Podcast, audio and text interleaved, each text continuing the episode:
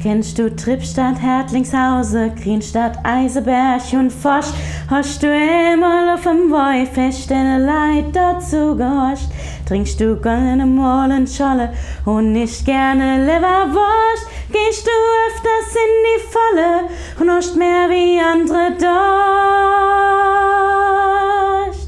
Das wär alles nix Besonderes, sagst du, und du mischt jetzt geh, weil es gibt außer der Palzioa noch anderes zu sehen. Sicher hast du recht, wenn du sagst, dass das sonnerst wo gefallen. Aber onnerst wo ist onnerst und halt nicht wie in der Palz.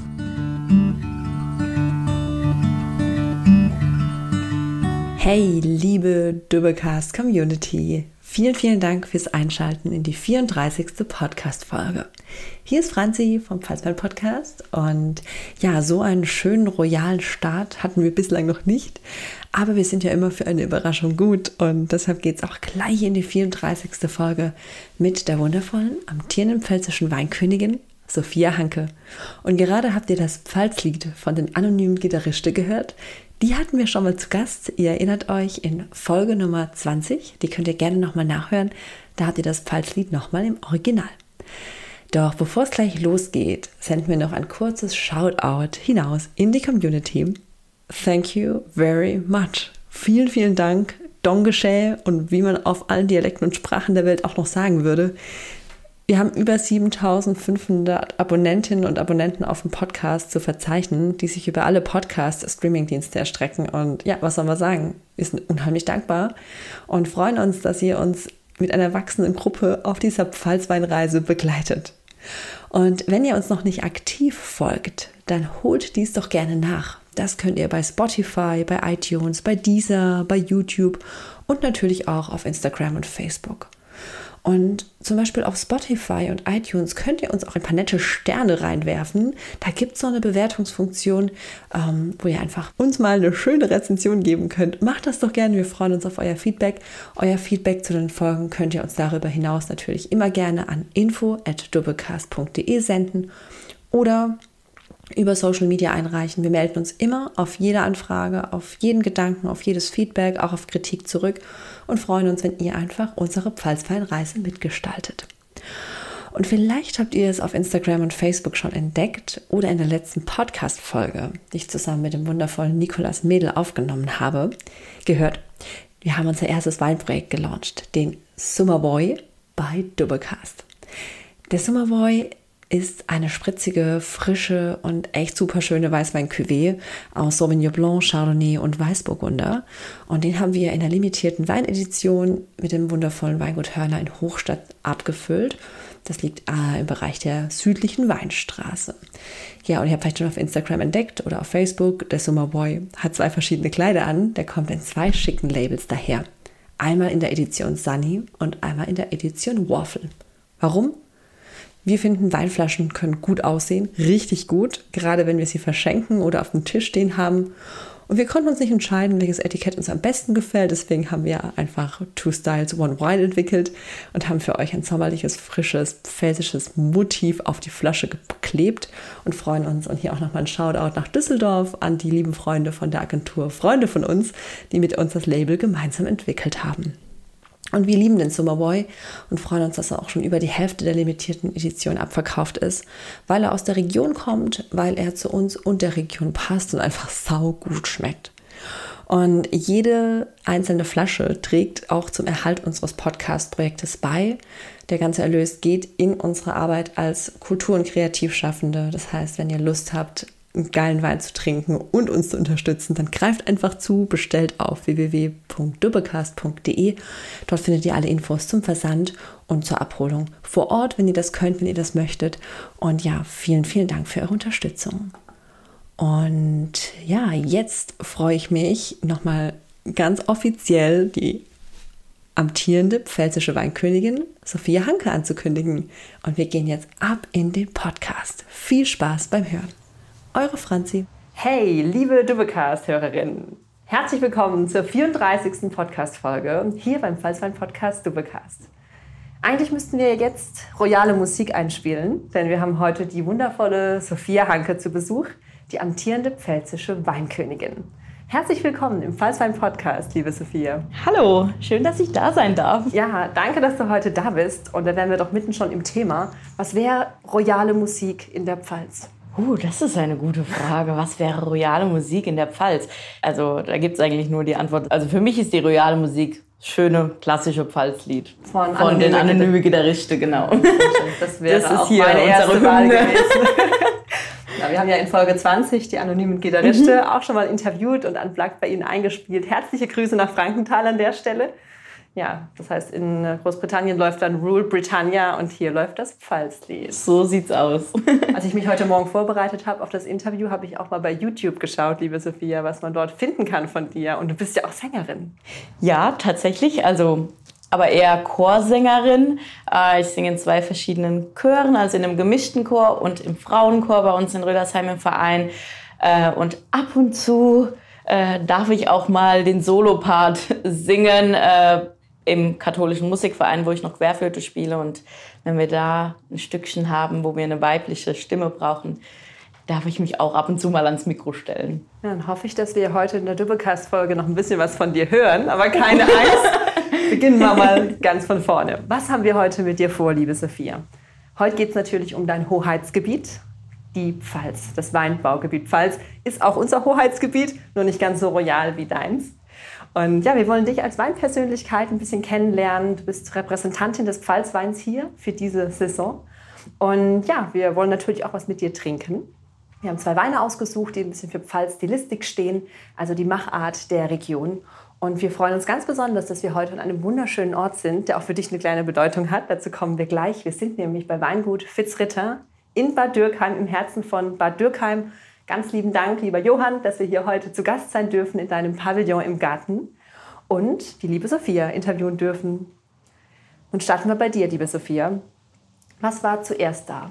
Der Wunsch, eine Krone zu tragen oder die Liebe zum Pfalzwein?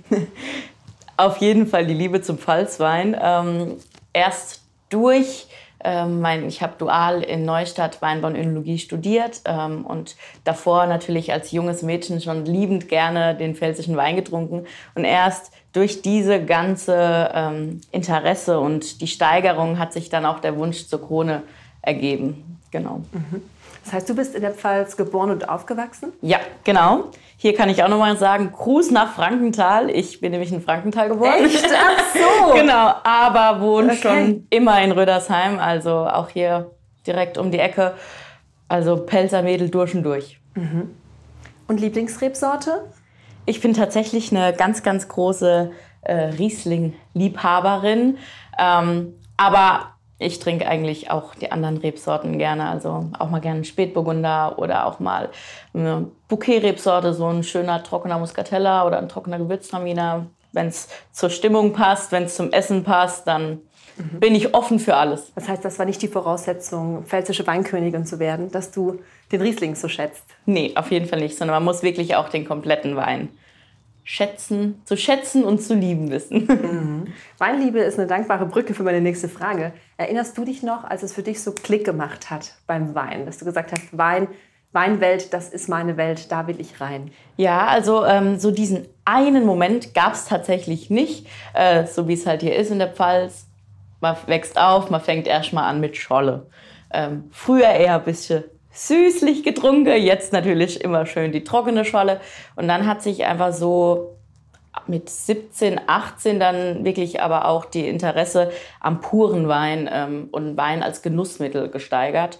Und aber das hat sich so ein bisschen über die Jahre hinweg gezogen. Also es gab jetzt bei mir nicht so den einen Moment, wo ich gesagt habe, boah, das ist es, sondern ähm, man hat dann einfach sich durchprobiert und dann den leckeren Tropfen hier und den leckeren Tropfen da getrunken und dann ist es, wie gesagt, so über die Jahre gekommen. Weil daran erinnere ich mich auch noch, wie man so die Brücke schafft von ich trinke, was auf dem Weinfest mhm. angeboten wird, zu hey, ich suche mir mal ganz eigene Rebsorten genau. raus und mhm. bin da einfach offener. Ja. Und das ist ja auch so ein bisschen unsere Mission als Pfalzwein-Podcast für eine junge Zielgruppe, den Pfalzwein einfach spannender zu machen. Zu sagen, Mensch, ich habe noch nie Syrah getrunken aus der Pfalz, mache ich einfach mal. Ne? Ja, und da genau. sind die Berührungsängste ein bisschen abzubauen. Und das ist wahrscheinlich auch eine deiner Aufgaben, oder? Als Weinhoheit?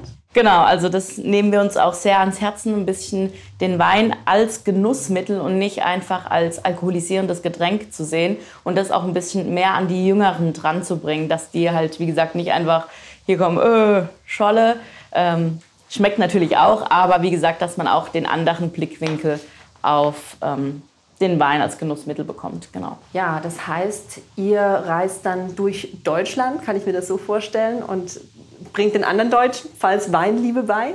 Ja, so ungefähr. Also man kann sagen, dass alle Gebietsweinköniginnen, egal ob wir jetzt von der, oder Gebietsweinhoheiten, ähm, egal ob wir von der Pfalz oder zum Beispiel von der A, von der Mosel, also wir reisen wirklich dann in Deutschland rum und präsentieren unsere Anbaugebiete und dann gibt es ja natürlich noch die Stufe höher, die deutsche Weinkönigin mit ihren äh, Weinprinzessinnen, die dann sozusagen äh, die Chance hat, international den kompletten deutschen Wein zu repräsentieren und zu zeigen und auch ein bisschen ähm, an die Konsumenten zu bringen. Das heißt, liebe Sophia, du bist seit letztem Herbst dann amtierende Weinkönigin hier in der Pfalz? Seit Oktober, also am, ähm, ich glaube, es war sogar der 1. Oktober, äh, der Freitag, genau, da war die Wahl. Kannst du dich noch äh, an diesen Tag gut erinnern, wie das war für dich? Ja, auf jeden Fall. Ähm, bei uns war es ja tatsächlich so, wir hatten, freitags war die Wahl, aber mittwochs hatten wir schon unsere Fachbefragung. Ähm, da hatte jede von uns Kandidatinnen eine Viertelstunde oder 20 Minuten Zeit auf der Bühne. Die anderen saßen wirklich hinten in einem abgeschlossenen Raum, wo man nichts mitbekommt. Handys wurden abgegeben. Ähm, und dann hat man darauf gewartet, dass man endlich auch auf die Bühne darf. Und dann kam man raus. Und dann saßen erstmal alle Jurymitglieder im Saalbau. Ähm, waren bei uns tatsächlich so um die 65, 65, genau. Und ja, dann hat jede von uns drei gleiche Fragen gestellt bekommen, dass man auch so ein bisschen vergleichen kann natürlich die Antworten. Und dann durften die Jurymitglieder in der Restzeit noch individuelle Fragen stellen. Und als der Abend rum war, ist schon ein großer Stein vom Herzen gefallen, weil es einfach super lief. Es hat extrem viel Spaß gemacht. Wir haben gute Rückmeldungen bekommen. Und dann konnte ich tatsächlich äh, freitags auch mit deutlich mehr Spaß noch an die Sache rangehen, weil ich schon zumindest ein gutes Gefühl hatte, dass die Fachbefragung erstmal super lief. Und dann bin ich mit ganz viel Spaß an die Sache rangegangen und dann an die Wahl. Ja, das merkt man bei dir voll. Ich finde, wenn ich kenne das ja auch, äh, wenn man so über die eigene Heimat und über die Produkte der Heimat nachdenkt und über die Menschen, die die Produkte herstellen, dass mir da irgendwie so das Herz aufgeht. Ja. Und du bist auch so ein Herz auf zwei Beinen. Das finde ich an dir so bemerkenswert. Ich habe dich heute zum ersten Mal persönlich ja. kennengelernt, aber davor auch über Instagram und über YouTube und so weiter. Ja, aber das heißt, Weinhoheit wird man nicht, weil man äh, einfach nur ein Herz auf zwei Beinen ist, sondern man braucht tatsächlich auch Fachexpertise zum Anbaugebiet, zum Produkt Wein, zur Herstellung. Genau. Und dann eben auch wahrscheinlich die Fähigkeit, das gut zu, zu vermitteln, rüberzubringen. Genau, also ähm, es ist wirklich so, dass die Fachkenntnisse über, wie du gesagt hast, über den Wein an sich, über die Herstellung, aber auch natürlich äh, nicht nur im Keller, sondern auch draußen im Weinberg, ähm, auch Fachwissen über die Vermarktung, ähm, über den, also eigentlich über das komplette Produkt Wein, wie es von der Traube später zum, in die Flasche dann zum End Kunden kommt, ähm, aber auch über die Region. Das ist ein ganz, ganz wichtiges Thema. Ähm, und also es ist natürlich keine Voraussetzung, dass man vorher die Ausbildung zur Winzerin oder zum Winzer gemacht haben muss oder das studiert haben muss. Aber der Bezug zum Wein soll so deutlich sein, dass man, wie gesagt, keine Probleme hat, diese Fachkenntnisse zu beantworten. Und äh, genau, und dann der zweite wichtige Punkt ist natürlich äh, die Repräsentation. Ähm, da wird natürlich darauf geachtet, wie verhält man sich, äh, wie spricht man, hat man Gestik, Mimik. Wir hatten in der Vorbereitungszeit tatsächlich auch Rhetorikkurse, äh, was uns sehr viel weitergebracht hat. Wir haben gelernt, wie man vor einer Menschenmasse spricht, auch wenn es mal spontan ist. Und das ist tatsächlich, also spontan ist bei uns auch mit groß geschrieben. Ich glaube, es lief noch kein Termin so ab, wie er auf dem Programmheft stand, sondern es kam immer irgendwas dazwischen. Aber das gehört einfach dazu. Und solche mhm. Sachen lernt man dann auch in der Vorbereitung. Ja, total spannend. Ja, nochmal Glückwunsch zur Wahl sozusagen. Dankeschön. Und äh, ich habe ein bisschen Durst bekommen, wo wir hier doch in diesem wunderschönen Garten auch. sitzen, sozusagen. Wir haben ja unter anderem auch dieses Interview, oder haben uns so auf dieses Interview gefreut, weil wir uns A, schon sehr lange auf äh, eine Pfalzhoheit freuen, aber auch, weil, glaube ich, die, du als Weinhoheit die perfekte Person bist, mit der man sich über Pfalz Stilistik unterhalten mhm. kann. Also was ist typisch für diese Region?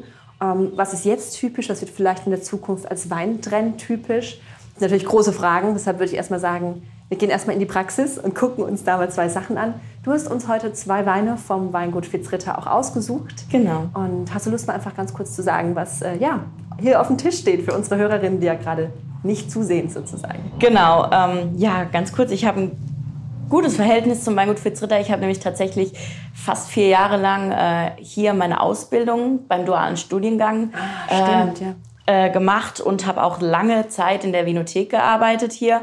Äh, von dem her war da ist so ein bisschen der Bogen jetzt auch gespannt zum Weingut.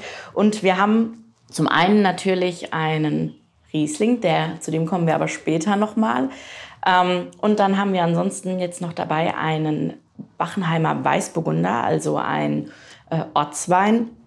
Und Burgunder ist einfach auch was, was in den letzten Jahren äh, sehr viel Bedeutung gewonnen hat hier in der Pfalz. Ähm, sieht man auch tatsächlich von der Statistik her. Also Weiß- und Grauburgunder sind äh, prozentual gesehen von der Rebfläche wirklich auf Platz drei und vier hier in der Pfalz. Also wirklich und mittlerweile. Nimmt, genau, und es nimmt immer weiter zu.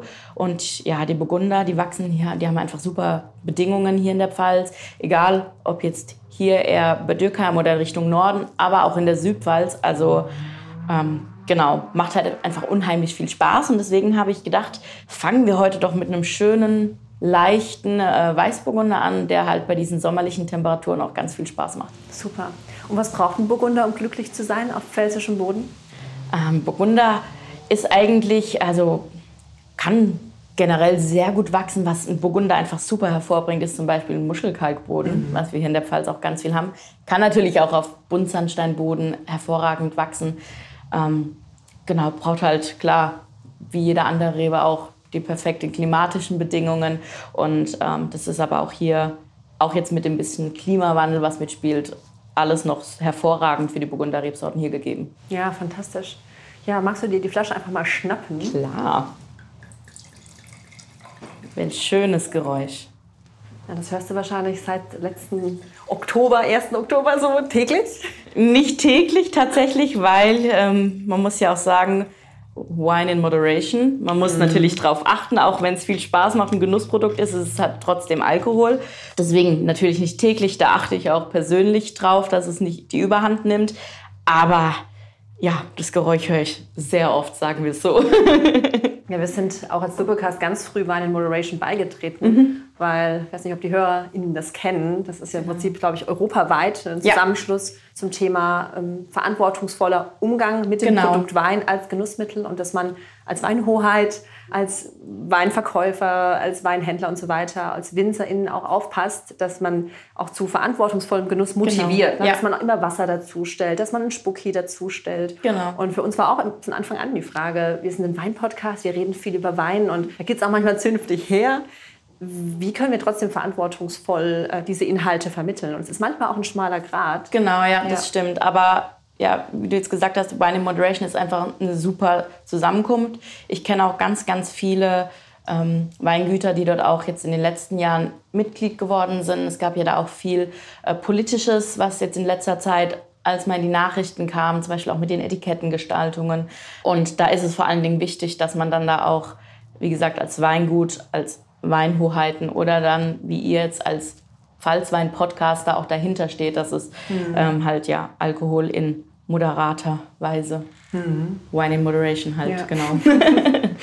das ist ein guter Trinkspruch, ich weiß es nicht. Wine in Moderation, ja. ja. Zum Wohl. Also liebe Sophia, nochmal vielen Dank, dass du dir heute Zeit nimmst. Ich freue mich sehr. Wir freuen uns auf den ersten Wein mit dir. Zum Wohl. Zum Wohl. Ja, riecht einfach schon, macht ja, schon unheimlich viel Spaß. Also wie gesagt, hier schön klassisch gehalten halt, ähm, um zu zeigen, was Weißburgunder in der Pfalz ist. Und das hat man hier ganz als tolles Beispiel. Wir haben diese ein bisschen diese fruchtige Schiene, ein bisschen was Birniges, Aprikose. was Aprikose, genau. Und trotzdem sehr leicht, ein bisschen was Nussiges, was ich mhm. finde bei manchen Burgundern auch schön rauskommt. Ja, also die Nase macht auf jeden Fall schon mhm. Nach mehr. Ja, Weißburgunder ist ja auch zu Unrecht verschrien als oh, langweilig, genau, nur nee. Speisebegleiter. Mhm. Also der hat jetzt wirklich, der hat echt viel Frucht. Mhm. Ja, schön. Probieren wir mal. Verspricht in den, also oder erfüllt im Mund das, was er mit der Nase verspricht.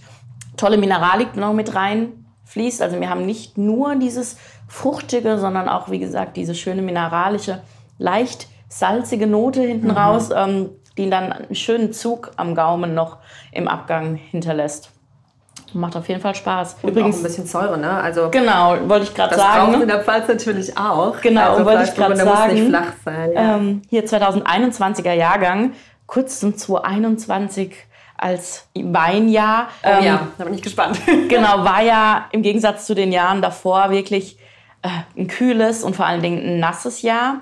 Und auch hier die kühlen und nassen Tage oder vor allen Dingen halt auch diese Kühle, die wir ununterbrochen hatten, ähm, die hat natürlich auch dafür gesorgt, dass die Säure extrem hoch ist bei den Weinen. Und wir haben hier jetzt dann auch beim Weißburgunder eine schöne straffe Säure, aber die ist wunderbar eingebunden und nicht störend, sondern gibt dem Ganzen einfach nur mal so einen schönen Kick mit raus. Also ja, also für mich persönlich braucht es das auch. Also ich habe große ja. Schwierigkeiten mit Weinen, wo die Säure ach, gar nicht spürbar ist, gar nicht mhm. erkennbar. Mhm. Vielleicht ist es die Pfalzsozialisation. so fragt, Säure. Ich, ja, nämlich auch, ich habe ja WZ3 gemacht und bei der mhm. allerersten Verkostung in der Weinausbildung hatten wir ein Chablis und äh, da war halt die Säure eigentlich klassifiziert mhm. als sehr hoch. Und alle Pfälzer in der WZ-Ausbildung, Säure niedrig. Niedrig. und unsere Ausbilderin dann, nee, eigentlich hoch, aber eigentlich besonders hoch. Und alle Pfälzer, das wagen wir zu bezweifeln. Und dann wurden das war total lustig, weil dann ja. sofort sich auch im Prinzip also eine Weinbauregion herauskristallisiert hat. Ja. hat ne? ja, genau. Ja, das stimmt. Äh, wir sind hier bekannt dafür, dass wir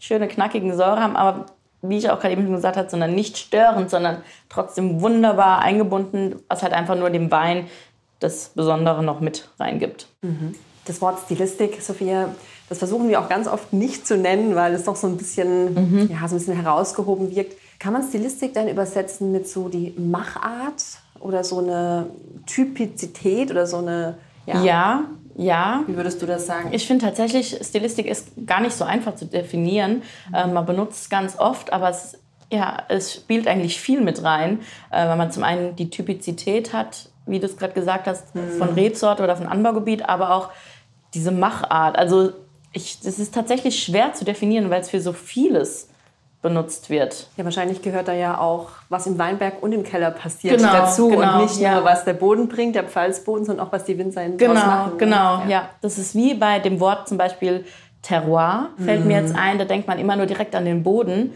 aber Terroir ist eigentlich ein Überbegriff für den ganzen Einfluss, der auf die äh, Weinreben mitspielt. Also da ist natürlich der Boden und der Standort ein großer Faktor, aber im Endeffekt spielt natürlich auch zum Beispiel ähm, beim Standort die Hanglage eine große, mhm. eine große Rolle und auch ähm, die klimatischen Bedingungen, aber auch die Handschrift des Winzers. Mhm. Die wird im Endeffekt auch noch mitten das Wort Terroir mit einbezogen, aber äh, ja, man denkt im ersten Moment immer nur an den Boden. Mhm. Ja. Du hast ja auch total viel Weinwissen, nicht nur über die Krönungsvorbereitung wahrscheinlich mhm. gesammelt, sondern auch über dein Weinbaustudium. Genau. Wenn man jetzt wirklich so von Boden zu Weinkeller zu Vermarktung ein Produkt Pfalzwein begleitet. Was ist so dein Steckenpferd? Was magst du so auf dem ganzen Weg des Weins am liebsten? Ah, das ist, oh, das ist auch eine sehr schwierige Frage. Ich am liebsten hätte ich nämlich einen Job, wo ich einfach alles machen kann. Brauchst aber so 20 Mal mehr Zeit genau, wahrscheinlich. Genau, genau. Ja. Also ich bin liebend gerne draußen im Weinberg. Es macht einfach unheimlich viel Spaß, mhm. da zu sehen, äh, wie sich die Reben äh, und dann die Trauben übers Jahr entwickeln. Ähm, und wenn man dann zum Beispiel im Winter draußen steht und den Rebschnitt macht und man weiß genau, das ist jetzt hier der Grundbaustein für den nächsten Jahrgang. Und wenn man dann sieht, wie sich das über das Jahr entwickelt, mhm. macht es einfach unheimlich viel Spaß. Dann natürlich der nächste Punkt im Keller. Ist es auch einfach schön dann zu sehen, was aus der einzelnen Beere, der einzelnen Traube dann im Endeffekt für ein Produkt entsteht, wie sich das im Keller verhält, wie sich das im Keller weiterentwickelt. Aber dann gehört natürlich auch der letzte Schritt, die Vermarktung noch dazu. Und das ist einfach dann das Schöne, den Kunden zu erzählen, was man das ganze Jahr über im Keller und im Weinberg draußen gesehen hat. Und äh, nur wenn man auch diese Erfahrung sozusagen alles zusammenstecken kann, dann kann man den Kunden natürlich eine ganz, man kann zu jedem Wein eine eigene Geschichte erzählen. Voll, und ja. ähm, deswegen, ich könnte mich nicht entscheiden, was mir am meisten Spaß macht. Ähm, ich mache tatsächlich alles gern. Jetzt regierst du erstmal kurz die Pfalz genau. weg. Und dann vielleicht irgendwann ganz Deutschland. Das wäre so eine schöne Brücke zu meinem nächsten Thema, denn ich habe ja gelernt, dass die Weinhoheiten auch aus den einzelnen äh, Anbaugebieten und Hoheitsgebieten dann auch zur Wahl der deutschen Weinkönigin antreten. Und das ist bei dir ja genau. auch bald, ne? Ja. Genau, also die Gebietsweinköniginnen, in manchen Fällen auch Gebietsweinprinzessinnen, ähm, haben die Chance, nach ihrer Amtszeit dann äh, bei der Wahl zur deutschen Weinkönigin mitzumachen. Und die findet dieses Jahr im September statt. Können sich alle ZuhörerInnen schon mal in den Kalender eintragen. Am 24.09. findet der mhm. Vorentscheid mhm. statt. Das schreiben wir direkt in den Show Notes, weil das wird ja auch im Fernsehen übertragen. Genau, SWR. Ne? Und mhm. am 30.09. ist dann das Finale. Wird beides auf dem SWR übertragen. Mhm. Ja, und da bin ich schon ganz fleißig am Vorbereiten und am Lernen. Das heißt, wenn du, fragen, wenn du das beantworten darfst mhm. überhaupt, wie bereitest du dich davor? Also auch, ich will nicht sagen hart, aber intensiv am Glase? Tatsächlich auch, ja. Okay. Ja, jetzt sind wir auch wieder ein bisschen bei der Stilistik von mhm. den einzelnen Anbaugebieten. Da muss man natürlich, äh, man kann sich natürlich durchlesen, aber man lernt, oder ich bin zumindest eine Person, die mit Praxis deutlich schneller und besser lernt. Ähm, von dem her, hier wird auch viel probiert von den mhm. unterschiedlichen Anbaugebieten. Äh, macht einfach ganz, ganz viel Spaß. Ähm, und dann gibt es natürlich aber auch noch die klassischen Facts, die man so ein bisschen über die einzelnen Anbaugebiete dann wissen müssen. Wissen müssen, wissen muss. Ähm, genau, zum Beispiel größtes Anbaugebiet und kleinstes Anbaugebiet und ja, was da halt alles dazu gehört. Das heißt, du bereitest dich theoretisch und praktisch auf alle 13 Anbaugebiete intensiv vor? Genau. Ich meine, die Pfalz brauchst du wahrscheinlich nicht mehr lernen. ja, spannend. Ja, die Pfalz ist schon ins Herz und ins Köpfchen eingebaut. Ja, schon mal ganz, ganz viel Glück. Wir werden auf jeden Fall auch zuschauen. Und was mir bei diesem Gespräch auch bewusst wird, ähm, eine Weinhoheit ist ja nicht einfach nur so ein Grüß August für eine Region. Ähm, ich meine, dass du Bombe aussiehst, brauche ich dir nicht sagen. oh, danke schön. Ja, das ist gerade ganz rot. Ist ein Podcast deshalb, ne? Genau, sieht man dich ja nicht. Nee, ähm, sondern dass du auch ganz, ganz viel, also du hast ein Weinstudium gemacht, du hast ja auch noch einen Beruf nebenbei, ne? Darf mhm. man das verraten? Ja, klar. Dass du bei VDP Pfalz arbeitest. Genau. Genau, das heißt, du kommst ja aus der Weinwelt und ähm, dass dieses Bild von, ja, das sind halt irgendwelche hübschen Damen, die da die Hand heben und winken, dass das schon längst, dieses Bild schon längst passé ist, oder? Genau. Ähm, das wissen tatsächlich viele leider noch nicht, dass das schon vor längerer Zeit so ein bisschen abgeschafft wurde. Klar, wir sind da, man kann mit uns Bilder machen, aber das ist nicht unsere Hauptaufgabe, sondern ähm, wir sind wirklich da, um den Kunden, um den Menschen den Wein nahezubringen, um Fragen zu beantworten, die gegebenenfalls aufkommen, ähm, genau die Leidenschaft zum Wein als Genussprodukt zu zeigen, die Winzer und Winzerinnen zu vertreten und die Pfalz zu repräsentieren, beziehungsweise die anderen Anbaugebiete. Genau, also Fachfrauen und der Zusatz ist die Krone. Mhm. Ich habe letztens gelesen, dass äh, die Stadt Landau jetzt auch männliche Weinhoheiten zulässt, mhm. irgendwie ja. die Weinbotschafter. Habe ich das richtig wahrgenommen? Ähm, genau, äh, Landau-Land hat jetzt gerade ich glaube, letzte Woche mhm. ähm, die neue Weinhoheit gekrönt. Und man konnte sich aber, also sie haben die Bewerbung aufgestellt für weiblich, männlich und divers. Also ich glaube, es waren aber tatsächlich äh, nur Frauen, so viel ich mitbekommen habe. Äh, vielleicht haben sich die Männer noch nicht so getraut. Mhm. Also auch hier wieder kleiner Gruß an unsere Zuhörer dieses Mal, wenn ihr Lust habt. Bewerbt euch gerne das nächste Mal. Aber das war tatsächlich jetzt nur singulär für Landau-Land. Das genau. ist jetzt für die ganze Pfalz noch nicht vorgesehen, dass man dort auch Herren und diverse Menschen sozusagen zum Amt einlädt. Also bisher war das jetzt tatsächlich nur äh, in Landau so. Das hat halt, ähm, die Verantwortlichen haben das so entschlossen. Bei uns jetzt, als für die pfälzische, für die pfälzischen Weinhoheiten ist es jetzt noch nicht äh, direkt vorgesehen, wenn sich mal jemand bewirbt. Also bisher hat sich natürlich noch kein Mann beworben. Da sind wir natürlich auch offen. Aber ähm, wir nutzen halt auch dieses Amt, um zu zeigen, dass es keine männerdominierende Weinbranche mehr ist, sondern dass auch, wie wir es gerade eben schon angesprochen haben, viele Fachfrauen hier äh, eine ganz große Rolle spielen. Ähm, und das ist auch ein Punkt, was wir uns immer doch ans Herz genommen haben, ähm, zu zeigen, wie gesagt, Fachfrauen, Frauen in der Weinbranche wird immer größer und wir werden auch gebraucht. Und dafür ist natürlich dann auch das Amt schön, wenn das dann auch in dem Sinne dann die Frau macht, machen darf. Ja, das ist ganz wunderbar, weil da muss ich mit uns auch an die eigene Nase fassen, wenn wir jetzt mal auf die letzten Podcast-Folgen zurückschauen. Wir haben halt doch eine sehr, sehr hohe Männerquote, die ja. einfach automatisch kommt, weil mhm. ja oft auch bei vielen Weingütern immer noch der Winzer so als Aushängeschild gezeigt wird. Dabei, genau. meine Oma war auch Winzerin, die hat den ganzen Betrieb geschmissen. Also mhm. war, das kommt so ein bisschen aus der Historie wahrscheinlich, dass einfach genau. der, der Winzer dann stärker an der Front ist. Und es ist nicht, ich meine, wir sind im 21. Jahrhundert. Genau. Ja, ich weiß nicht, wie, wie, wie, deine Einblicke das sind, aber tatsächlich wird Wein ja ganz oft von Familienunternehmen und von genau. mhm. Mann und Frau ja. mitgestaltet oder manchmal auch Geschwister, Schwestern, die das machen. Mhm. Und trotzdem sind Frauen immer noch so unterrepräsentiert in der, in der Öffentlichkeitsarbeit ja. rund um die Weinwelt. Ja, ne? das ja. stimmt äh, tatsächlich. Ähm, früher war es halt auch einfach so, ne? wie du sagst, Familienbetrieb und dann mhm. der Sohn übernimmt. So war es halt früher. Klar, ja. ist ja auch alles in Ordnung. Hat sich jetzt aber auf jeden Fall gewandelt und ich kann auch sagen, ich bin ja letztes Jahr mit dem Studium fertig geworden und bei uns im Studiengang war es wirklich geteilt in der Hälfte. Die Hälfte waren Männer, die Hälfte waren Frauen. Also ich kann äh, beruhigen sozusagen. Also die Frauenquote nimmt auf jeden Fall zu ähm, und wird sich in, auch in den nächsten Jahren noch weiterhin, äh, bin ich mir sicher, weiterhin noch ein bisschen steigern. Und dann werden auch die Frauen ein bisschen mehr, glaube ich, dann auch in die Öffentlichkeit gezogen. Ja, super. Freue ich mich auf jeden Fall drauf. Ähm, ja, auch die Männerquote ist bei uns im Podcast ja auch noch relativ hoch. ja. So, liebe Sophia, bis hierhin war es schon wunderbar. Jetzt wird es noch schöner, weil jetzt äh, gehen wir direkt zu unserer Signature-Rebsorte der Pfalz. Du hast nämlich auch einen Riesling mitgebracht. Hier genau. auch aus dem Haus Fitzritter. Genau, ähm, ich habe mitgebracht äh, aus der Monopollage Dürkheimer Abtsfrohnhof ein Riesling Trocken aus dem Jahrgang 2020. Ist ähm, klassifiziert als VDP erste Lage. Und äh, ja, das Besondere an dieser Monopollage ist, die liegt wirklich mitten in Bad Dürkheim.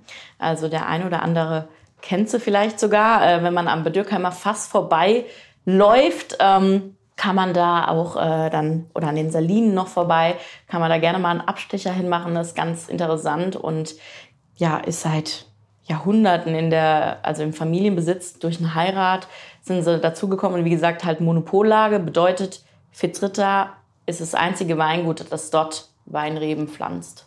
Ähm, genau, aber ich würde sagen, wir machen mal auf. Sehr, sehr gerne dafür, dass hier drei Riesling-Enthusiasten in einem Pavillon sitzen, gab es so relativ wenig Riesling. Ja. Nummer drei ist die Technik, die heute ja. dankenswerterweise wieder mitfährt. Und natürlich Danke auch ein dir. Schlückchen bekommt. But just in moderation, please. Yes. Wunderbar. Perfekt. Genau, Riesling natürlich. Ich habe es, glaube ich, vorhin schon mal kurz erwähnt. Die Pfalz ist das größte Riesling-Anbaugebiet der Welt. Kurzen Fakt. Ähm, die Pfalz hat fast 24.000 Hektar Rebfläche insgesamt und fast 6.000 davon äh, sind rein mit Riesling angepflanzt. Und wie gesagt, das macht uns zum größten Riesling-Anbaugebiet der Welt, ist unser ein bisschen Steckenpferd. Ähm, Leute kommen von überall her, nicht nur deutschlandweit, sondern auch ähm, aus der ganzen Welt, um einen schönen Pfälzer Riesling zu verkosten. Genau. Das heißt, wenn wir durch pfälzische Weinberge flanieren und uns Freunde fragen, was wächst denn da, ist die Wahrscheinlichkeit 1 zu 4, dass es ein Riesling so, Riesling. Riesling, genau. Außer es hängen rote Trauben, dann müsste man vielleicht ja. auch Dornfelder oder Portugieser switchen. Genau. Ja, danke für den Fun Fact. Genau. Ja. ja. Und, ach. Ja, fantastisch. Riech nochmal rein. Macht auch unheimlich oh, ja, viel okay. Spaß. Also, oh, aber auch viel schöne Mineralität. Mineralität. Ja, ja, genau wieder also schöne klassische Riesling-Frucht, ähm, die wir hier haben. Also dieses bisschen grüner Apfel, Zitrus, aber auch ein bisschen was Pfirsiches. Mhm. Pfirsiches, genau. Pfir ein bisschen Pfirsich. Ein bisschen Pfirsich. Gibt ein Adjektiv von Pfirsich? Pfirsichig? Uh, das ist schwer für Pfälzer. Wir lassen es bei ein bisschen Pfirsich. Bis zur Krönung kriegst du das auch noch hin. Genau. Limettig. Doch, Limettig, Zitronik würde Zitronik, man sagen. Aber genau, Pfirsich. Pfirsichig. Oh Gott. Wir arbeiten dran. Wir reichen es in den Shownotes nach, was es denn wirklich war. Mhm. Ja, total, aber richtig, weil manche Rieslinge sind ja dann doch sehr stark eher in die Zitrusrichtung oder in die Pfirsich, aber der genau. hat ja genau. beides so ein bisschen. Ne? Genau, schön ausgeglichen und balanciert. Mhm. Hier natürlich auch super charakteristisch ähm, die Säure. Mhm. Riesling ist ja bekannt für seine charakteristische, manchmal stramme Säure. Ähm, haben wir hier auch. Es zieht auch ein bisschen raus, aber mhm. wie beim Weißburgunder vorhin, total toll eingebunden. Die hatten auch wieder eine richtig schöne Zugkraft und einen ganz tollen Körper. Also der füllt wirklich den Mund komplett aus. Abt, Abtsfrohnhof. Abtsfrohnhof, genau. Ja, ja. Ich habe gerade gestern gelesen, dass diese Lagen, auch die Pfälzer Lagen, die haben ja teilweise total die lustigen Namen, also Ja. Paradiesgarten und so weiter, das ist ja ganz bekannt. Aber also wir kommen ja vom äh, Scheber in Burweiler, da wohnen wir ja Burweiler. praktisch sozusagen direkt drauf. Ja. Aber da gibt es ja auch total die lustigen Namen, also Ja. der Saumagen und so weiter. Und dass diese, ja, dass diese Lagenbezeichnungen ja bis ins Mittelalter zurückreichen, Genau. dass so vom Hörensagen die äh, Bauern damals ihre Lagen einfach so ein bisschen nach ja, exemplarischer Umgebung gezeigt Genau. haben oder auch nach den Böden. Und dass das irgendwann mal jemand aufgeschrieben hat, also Ja. dass die ganz, ganz weit zurückreichen und dass es deshalb die auch in vielen Anbaugebieten auch gleich gibt. Ne? Genau. Kirchstück, zum Kirchstück, Beispiel, weil es ja. in- Mhm. weil es überall eigentlich eine Kirche gab. Michelsberg gibt es ja allein hier. Ähm, wir schauen gerade direkt auf den Oh, Michelsberg. lass mal zeigen, wo denn? Genau, direkt da hinten sieht man bei uns in Bad Dürkheim hier die Michelskapelle. und da ja. ist direkt ähm, auch die große Lage Michelsberg. Gibt's hier, gibt's aber auch noch mal in der Südpfalz. Also gibt's allein in der Pfalz schon. Mhm. Und ich Äh, gerade sagen, kommt mir bekannt vor von uns da unten. Ja. Genau, ähm, aber auch in anderen Anbaugebieten Mhm. gibt es natürlich so einen Namen wie Michelsberg. Und hier ist zum Beispiel klar die Michelskapelle. Und wie du ja gesagt hast, ihr kennt den Schewa. Mhm. Und Schewa war früher, also da leitet sich von dem Namen Schiefer ab. Weil der Schewa hat einen kompletten Schieferboden. Stimmt, ja. Ähm, und so kam das über die Zeit. Mit Schiefer hat sich das irgendwie so ein bisschen umgewandelt gehabt und das ist dann der Bezug. Also Schäfer ist nicht einfach ein Fantasiewort, sondern es bezieht sich wirklich auf den Boden. Ich finde das auch richtig cool. Also macht, macht unheimlich viel Spaß oder was man natürlich kennt ähm, in Forst, das Forster Ungeheuer. Klar. Fragen viele, fragen mich dann immer, gibt es da eine Story mit einem Ungeheuer von früher? Nein, es äh, ist eigentlich ganz banal. Äh, da hieß jemand Ungeheuer mit Nachnamen, so viel ich weiß. Das ist auch total und dann gibt es ja diese, und dann gibt's ja diese Story noch ähm, mit Otto von Bismarck, der damals äh, beim Weingut von Buhl ein Schlückchen Forster Ungeheuer getrunken hat Mhm. und gesagt hat, dieser Wein schmeckt mir ungeheuer. Äh, und das ist auch so dann so Ah. siehst du kleine mal. Hommage da Das heißt, man könnte genau. eigentlich zu fast jeder Lage eine Geschichte erzählen. Oder Da könnt ihr auf jeden Fall auch mal einen Podcast Das machen. ist super interessant. Das ist, ja. das ist wirklich, macht unheimlich viel Spaß. Oder dann auch äh, äh, Pechstein Mhm. kommt natürlich, hinten haben wir ja Pechsteinkopf. Den See war früher, Vulkan ist ausgebrochen. Schwarz den, wie Pech, Genau, ne, schwarz wie Pech. Und äh, so entstehen dann diese ganzen Lagennamen. Also Das schreibe ich mir direkt mega interessant. Ich habe ja jetzt letzte, vorletzte Woche meine Ausbildung als Kultur- und Weinbotschafterin am Weincampus angefangen. Da freue ich mich auch total. Ah. Sehr da hoffe ich schön. ja so ein bisschen auf Wissen diesbezüglich. Ja. Aber ich glaube, da kann man ganz tief reintauchen. Da könnte Ja. man echt eine ganze Folge draus Ich machen. glaube, da kann man sogar länger Sophia, als ich eine glaube, wir Folge. sehen uns wieder. Gerne. Sehr schön, da freue ich mich. Ja, aber der Riesling, der schmeckt mir auch unheimlich gut. Also so muss eigentlich ein Riesling sein. Also ich mag das auch mit der Mhm. Genau. Mund so, wenn die Säure dann auch so den Mund schmatzen lässt. Ne? Ich habe auch, man hat mich jetzt viel reden hören gerade, also ich habe schon länger nicht mehr getrunken, aber ich habe immer noch den Nachgeschmack und den Nachhall schön lange im Mund und das ist halt auch einfach ganz toll. Unglaublich toll, ja. Ja, super, dann gehen wir vielleicht nach dem Interview auch direkt noch mal kurz zum Weinberg auf dem Weg zum Auto. Genau. Kannst du uns direkt zeigen. Oh wow, jetzt fliegen wir heute weg. Es ist ein bisschen windig. Es ist. Hoppala. Ja, du schaust ja, Sophia, jetzt fast auf ein Jahr Weinhoheit in der Pfalz schon zurück. Mhm. Ähm, wie ist denn das Leben so als Weinhoheit? Gab es da für dich Highlights? Gab es auch sehr skurrile Momente vielleicht? Man kommt da ja auch mit ganz verschiedenen Menschen zusammen. Ja. Kannst du mal ein bisschen aus dem Nähkästchen plaudern? Ja, also es sind ganz, ganz viele unterschiedliche Termine, die ich schon wahrnehmen durfte. Ähm, und es hat jeder einzelne sehr viel Spaß gemacht. Was natürlich ähm, häufiger vorkommt, ist zum Beispiel eine, eine Krönung. Ich darf dann in Weinorten äh, die ansässige Weinprinzessin krönen. Macht auch immer unheimlich viel Spaß. Ist toll zu sehen, wie viele junge äh, Frauen sich dann auch äh, ehrenamtlich, muss man ja auch kurz erwähnen, dass alles, was wir hier machen, ähm, ehrenamtlich Wahnsinn. ist. Ähm, Ja. Genau, und dass die sich einfach dann die Zeit nehmen und dann freiwillig äh, sozusagen ihre Freizeit opfern, um den Wein zu repräsentieren, die Winzer aus ihren Dörfern. Ähm, das macht immer sehr viel Spaß. Ein großes Highlight war tatsächlich für mich ähm, die Vinomilia. Und zwar die Vinomilia ist eine Oldtimer-Rallye, äh, die organisiert wird vom äh, Automobilclub Maikammer und findet eigentlich alle zwei Jahre statt. Hätte letztes Jahr stattfinden sollen sehr zum Leiden meiner Vorgängerin Saskia, aber sehr zur Freude für mich, dass es dieses Jahr nachgeholt wurde. Und wir waren eine komplette Woche lang unterwegs, haben mit 74 Oldtimern in Neustadt gestartet und sind einmal nach Südtirol gefahren und wieder wow. zurück. Sind durch die Länder Österreich, äh, Schweiz, Italien, Frankreich und Liechtenstein und natürlich Deutschland gefahren. Mhm. Äh, und hatten natürlich auch, es nicht anders sein kann, äh, jeden Tag ein anderes pfälzisches Weingut mit dabei, beziehungsweise die Weine und haben dann auch äh, den Touristen oder den Einheimischen in den einzelnen Städten die den Pfälzer Wein ein bisschen näher gebracht. Ähm, war dann auch meine große Aufgabe äh, und das hat einfach also unheimlich wow. viel Spaß gemacht und da bin ich auch sehr froh, dass ich mitfahren durfte. Wir sollten den, den diesjährigen Duppecast äh, noch mal überdenken. genau. Und in welchem Auto bist du gefahren? In welchem Oldtimer? Oh, ich bin tatsächlich in mehreren durfte ich mitfahren. Mega. Äh, also oh, kann mich gar nicht entscheiden, was mein Lieblingsauto war. Die waren alle Cabrio. Total cool. Ähm, das älteste Auto, wo ich mitfahren durfte, war ein Chevrolet AE Independence von 1930. What? Also ja, wir hatten sieben Vorkriegsfahrzeuge dabei. Oh mein Gott. Also Hattet ihr dann auch cool. einen Handwerker im Auto mit dabei? ja, wir haben tatsächlich ein ADAC-Auto mit. und was auch ja. sehr cool war, ähm, in, ich durfte in einem Bulli mitfahren, einen cool. T1. Ähm, einmal von 1966 und einmal von 1956. Wow, also ganz alt. Mhm. Und ja, also unheimlich viel Spaß gemacht. Mega. Das war so ein Riesen-Highlight. Ähm, ja, aber ansonsten gibt es natürlich noch Weinfeste. Ich darf jetzt zum Beispiel nächste Woche auch ähm, nach Stade fahren. Das ist direkt bei Hamburg, weil im Norden möchten sie auch Winzerfeste feiern. äh, und da, genau, darf ich ein Winzerfest mit eröffnen und bin dann dort äh, mal im Norden unterwegs und zeige den nordischen Menschen, äh, was wir Pfälzer hier alles Gutes machen können. Ja, mega. Ich bin gerade ein bisschen neidisch auf deinen Beruf, aber mein Beruf ist auch schön als Podcasterin. Ja. ja.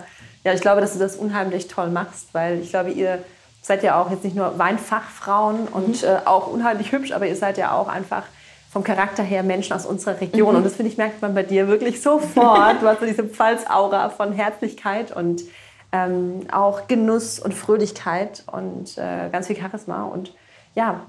Ja, liebe Sophia, du als Pfalz-Wein-Expertin, wohin geht denn die Pfalz, wenn ich in Richtung Zukunft denke? Welche Entwicklungen sind denn da? Zeichnen sich jetzt schon ab? Welche Weintrends?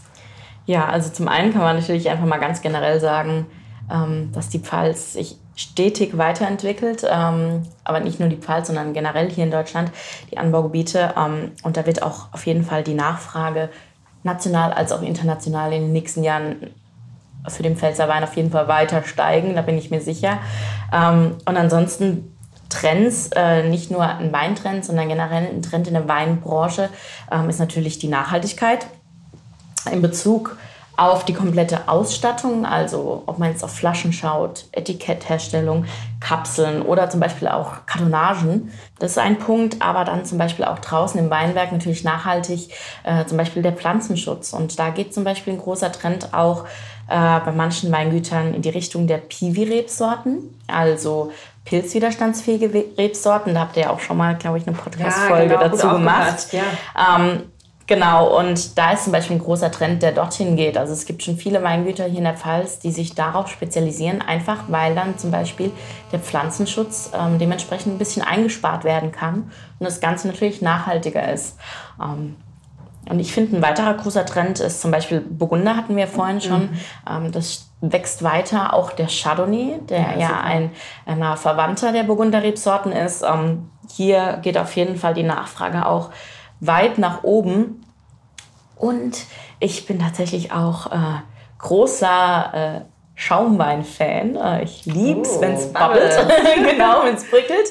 Ähm, und ich glaube, auch da geht auf jeden Fall äh, in nächster Zeit noch einiges. Äh, es hat jetzt ein paar Jahre gedauert, aber ähm, die Winzer und Winzerinnen selbst, als auch die Kunden, die wissen, dass wir uns nicht äh, mit unseren Winzersekten verstecken müssen, sondern dass wir, äh, vielleicht kommen wir nicht aus der Champagne, aber wir kommen aus der Pfalz. Und wir können auch wirklich sehr, sehr leckere ähm, Sekte und Schaumweine produzieren. Und ich glaube, das ist auch so ein Punkt, wo in den nächsten Jahren noch äh, viel Aufmerksamkeit bekommt ich meine, das ist jetzt wirklich nicht einstudiert, aber das ist die perfekte Brücke zu unserer Ankündigung, weil wir auch dieses Jahr noch eine Folge rausbringen zum Thema Bubbles aus der Pfalz, ja, weil perfekt. auch für uns ist das ein Riesenthema, mhm. weil das etwas ist, was man nicht sofort mit der Pfalz assoziiert. Ja. Schaumwein, mhm. ne? das ist nicht klar noch ein Winzersekt, aber auch diese Macharten, ne? mhm, also genau. wie viel da auch in, inspiriert ist durch die Champagne und was ja, da auch eine klar. Qualitätssteigerung mhm. zu erkennen ist. Also fantastisch. Darfst dich freuen? Ich freue mich. Genau. Wir trinken auch gerne den einen oder anderen Bubble. Mhm. Ich auch. Ja. Und Sophia, wenn ich jetzt mal so international auf die Pfalz draufschaue, was, was hat denn die Pfalz für eine Reputation? Ich kann mir vorstellen, noch Moselwein und, und Eiswein und Riesling. Mhm. Aber was, wie schaut denn heute die Welt auf die Pfalz, wenn man das so sagen kann? Ja, also wir haben es vorhin schon mal ganz kurz angeschnitten. Also ich glaube, die Pfalz steht wirklich zum einen für schöne, trockene, mineralische Rieslinge, ähm, was natürlich auch super für uns ist und wir damit natürlich auch ein bisschen Marketing äh, auch international machen können. Ähm, aber so langsam verstehen äh, auch die internationalen Kunden oder Weinliebhaber, äh, dass mehr als nur Riesling in der Pfalz steckt. Wie gesagt, alles, was wir heute schon angesprochen haben, ob es die Burgunder sind, ähm, auch in der Kategorie Rotwein, also ein schöner Spätburgunder, ähm, die wachsen inzwischen äh, auf der Skala international auch sehr weit nach oben. Und äh, ja. ja. Freuen wir uns auf meinen Freuen wir uns, genau. Meine Liebe, ich danke dir. Wir sind tatsächlich schon am Ende unseres Interviews angekommen. Ich fand äh, sowohl den Weißburgunder als auch den Riesling ganz ausgezeichnet. Danke ja, für die tolle Auswahl und auch so ein ein bisschen Pfalz-Stilistik. Ich glaube, das steht ganz, ganz ausgezeichnet für unsere Region. Wir wünschen dir auch viel Spaß mit unserem Pfalz-Doppelglas. Auf jeden Fall, hast. das wird heute noch eingeweiht. Viele genussreiche Momente. Man kann auch wunderbar Latte Macchiato oder Traubesaftschorle draus trinken. Gar Perfekt. kein Problem. Und wünschen dir natürlich für die Wahl zur Deutschen Weinkönigin alles Gute. Wir werden einschalten und ja. auch in den Show Notes kräftig dafür werben. Gerne. Genau. Und dann auf ein baldiges Wiedersehen. Vielen lieben Dank. Es hat mich sehr gefreut und wir sehen uns bestimmt noch Wir mal. sehen uns bald. Zum Wohl die Zum Wohl die Ciao.